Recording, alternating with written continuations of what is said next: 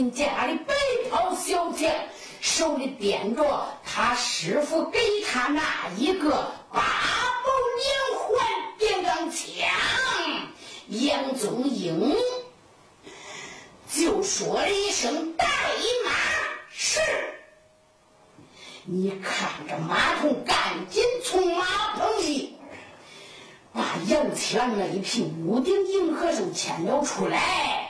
杨宗英接过这一瓶屋顶进荷手，翻身上了马，说了声“鞭炮”，就听见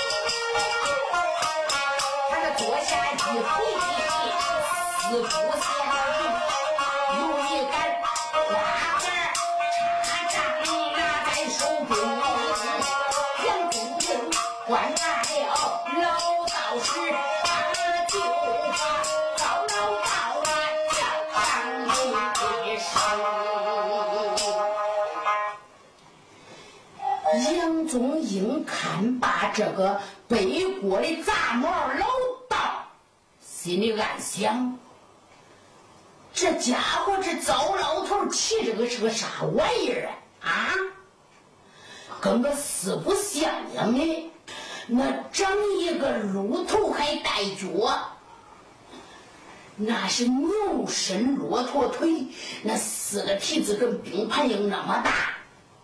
后边还有一个扑棱头的大马尾巴，那尾巴根上边儿长这么大一个大肉蛋，那是个啥家伙呀？各位，啥家伙？别看这个背锅的杂毛老道骑着一个怪兽鹿，那他主贵厉害，都厉害到那尾巴根上那一个大肉疙瘩上了。在作战紧急关头，如果是大将打不过敌人呐、大手一拍，尾巴根上那个大肉蛋，大里边层窜出一条大肉龙，那肉龙都有了两丈多长，上下左右翻飞，嗖嗖嗖嗖嗖嗖嗖乱揉。那要是能揉住人和马，那血腥肉腥就会乱飞，那人呐，连个活的劲儿都没有。杨宗英看着看着这个怪兽四不像，你又看看这个老道啊，手里拿着那一个叉，还是个花杆杨宗英说：“这老道拿的是啥龟孙东西儿？这啊？”杨宗英就说：“老头你拿着是个啥东西啊？你来打仗的？”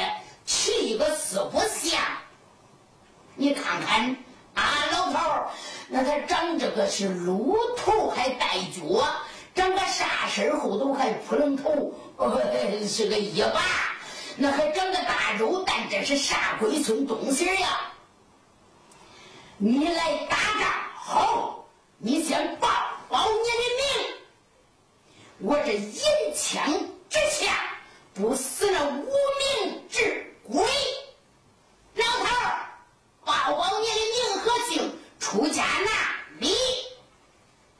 省得你死到我这八宝点环电钢枪之下，你到阴曹地府报不上名，成个无名之鬼呀！老头闻听，从鼻子里冷笑几声。这个老道就说。娃娃，我的名字是堂堂的黄道陵，那颜荣就是我的大师弟。我出家这九鼎山上，娃娃，我给你说吧，我的名字了，你再报报你的名字啊！你这如臭未干，你就敢吹如此大话？啊你说说吧，你是谁家的人？也免得你死在我这个插掌之下，去当个无名小鬼啊！杨宗英一听，啊，要问我家住哪里，姓甚名谁？糟老道，你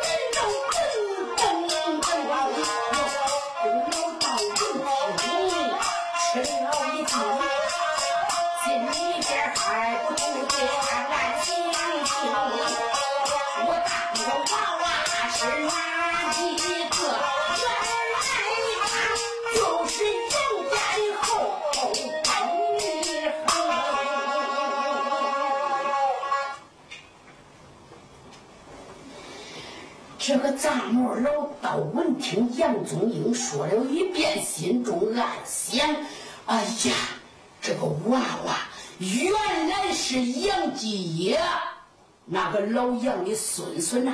想当年我主天庆王在那金沙滩上摆下鸿门宴，假意谈火，请那宋王和那八千岁去扑双龙会。”准备把他们一网打尽，结果那老杨家是代代忠良啊，他们就代替宋王去扑那双龙会，结果一个个都替他那宋王昏君丧了命。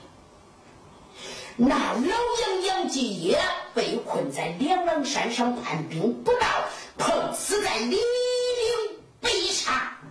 嗯嗯，今天我又刚好遇见了这一个小杨娃儿。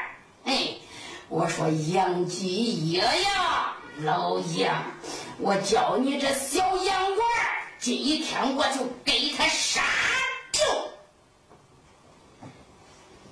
这个杂毛老道说到这里，鼻子里一哼：“嗯，娃娃，你闲话少说，拉开马，咱俩就比试比试。好，杨宗英这里就唰，把战马拉开，就把这银枪端在就中。”就见这个杂毛老道举起他的花杆叉杖，就说：“娃娃看，叉！”杨宗英这里呀，就端着他的银枪，就说：“糟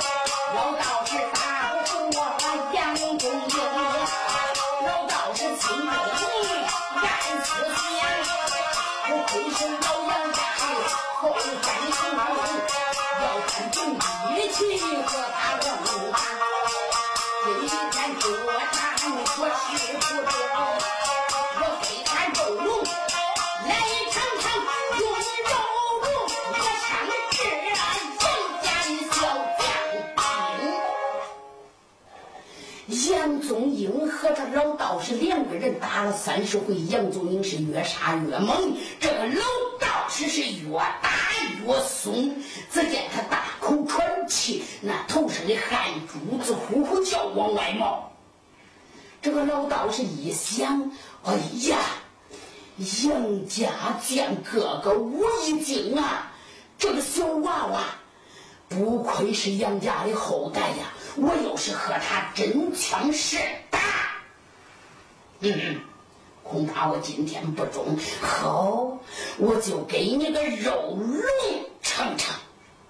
老道士想到这里，你看他一圈这个四不像怪兽鹿，用这个怪兽鹿的屁股对着杨宗英，他大手一拍这个怪兽撸那尾巴根上边长那个大肉疙瘩，他一，就见从那个大肉疙瘩里嗖窜出了一条两丈多长的肉龙，那龙尾巴还在这个大肉疙瘩里连着。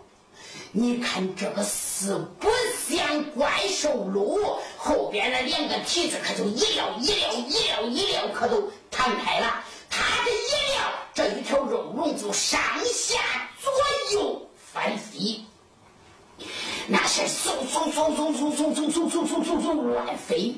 杨宗英眼明手快，大手一提扇，啪，他就噌窜出了有五丈多远。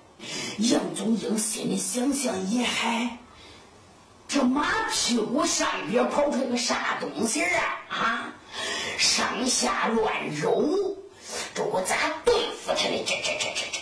哎，杨宗英忽然想起来，老师给他交代他的，他骑着一匹鹿顶银河兽，那正头顶上有七根黑毛印儿。这匹宝马的贵处就在那七根黑毛印上，各位。”那是以前老书中表明，那杨七郎是天上的黑虎星下凡呐。哎，他骑着一匹宝马，善通这匹马好的很呐，它同人性特别灵。那有的说了，这匹马到底有多狠呢？你横跟着说，这匹马好好？有多好啊？多好，各位！这匹马究竟有多好？有马在为证。这匹马是可夸，那身高一丈二，身长一丈八，头上七根黑毛印，浑身雪白无银瑕，人像夜明珠，头有六斗大，张口似血盆，扎钉粗的牙。张嘴似簸箕，那扫帚像尾巴，翻身朝前扑着四蹄翻浪花，上山能跟猛虎斗，下海能跟那蛟龙打。这且不算，还有十大好处：一能上阵救主；二能赴汤蹈火；三能翻山越谷；四。能漂江过海，五那能枪扎不枪，六他能箭射不破，七他能辨别方向，八他能阴阳之过，九他能往前破阵，十他能稳住阵脚，日行千里往前飞脱。这匹马呀！就是这么好。杨宗英这个时候想起了老师交代他的这匹马，那头上屋顶银河兽，他这个头上的七根黑毛印儿，那是最要的。要处呀。杨宗英想起了他老师交代他的。话，他就用他这个八宝连环点钢金枪。一合了这个屋顶银河兽，这马头上这七根毛印儿，你看他一合了这七根黑毛印儿，就见这匹马往上一立了两个前蹄，就张开了他的血盆大口，这个马嘴一张张开，比那簸箕还大呀！你看这匹马上起来大口。咬住了这一条肉龙的头，没成想就把这个肉龙啊咬下来，给吞到肚里去了。这龙头一被咬，这不像啊！你看一剪大钩，一剪大钩，这一条肉龙今儿又钻回那个肉疙瘩里了。这一个怪兽龙往上一家伙接了三丈。多高往上一立楞，这个杂毛老道啊，在他身上可就坐不住了。就见杂毛老道从那一个怪兽鹿，他这个脊梁上，被蛇跟头射了下来。你看他这个脚朝上，头朝下，他就直接戳到了地上。只听一声闷响，砰！把这个杂毛老道摔了一个脑浆开花，死了。杨宗英一看，哎呀，你个杂毛老道呀！还幸亏我叫你给我报报名，要不是你死了，还真得当个无名之鬼来。杨宗英把这个杂毛老道杀死以后，他就把这枪挂到了德胜沟上，他就要劝马回营去给他刘伯报功。杨宗英这劝马回头正要跑，只听他的身后边喊了一声：“小将慢走！”杨宗英听见身后有人喊：“小将慢走！”杨宗英调转马头，抬头观看，就见从那边后阵跑上来一位。女将杨宗英心里高兴，想想：哎呀，这个今天我刚刚把这紫白毛老道给杀死了，又来一个花姑娘，今天看起来呀，我还要交桃花运了呀！各位，杨宗英的性格皮味像他爹杨七郎，杨七郎在这七郎八虎中间呐。那是最调皮的一个，杨宗英，他心里想着想说两句风凉话来，岂不知啊，今天呐，他就真的叫了桃花运了这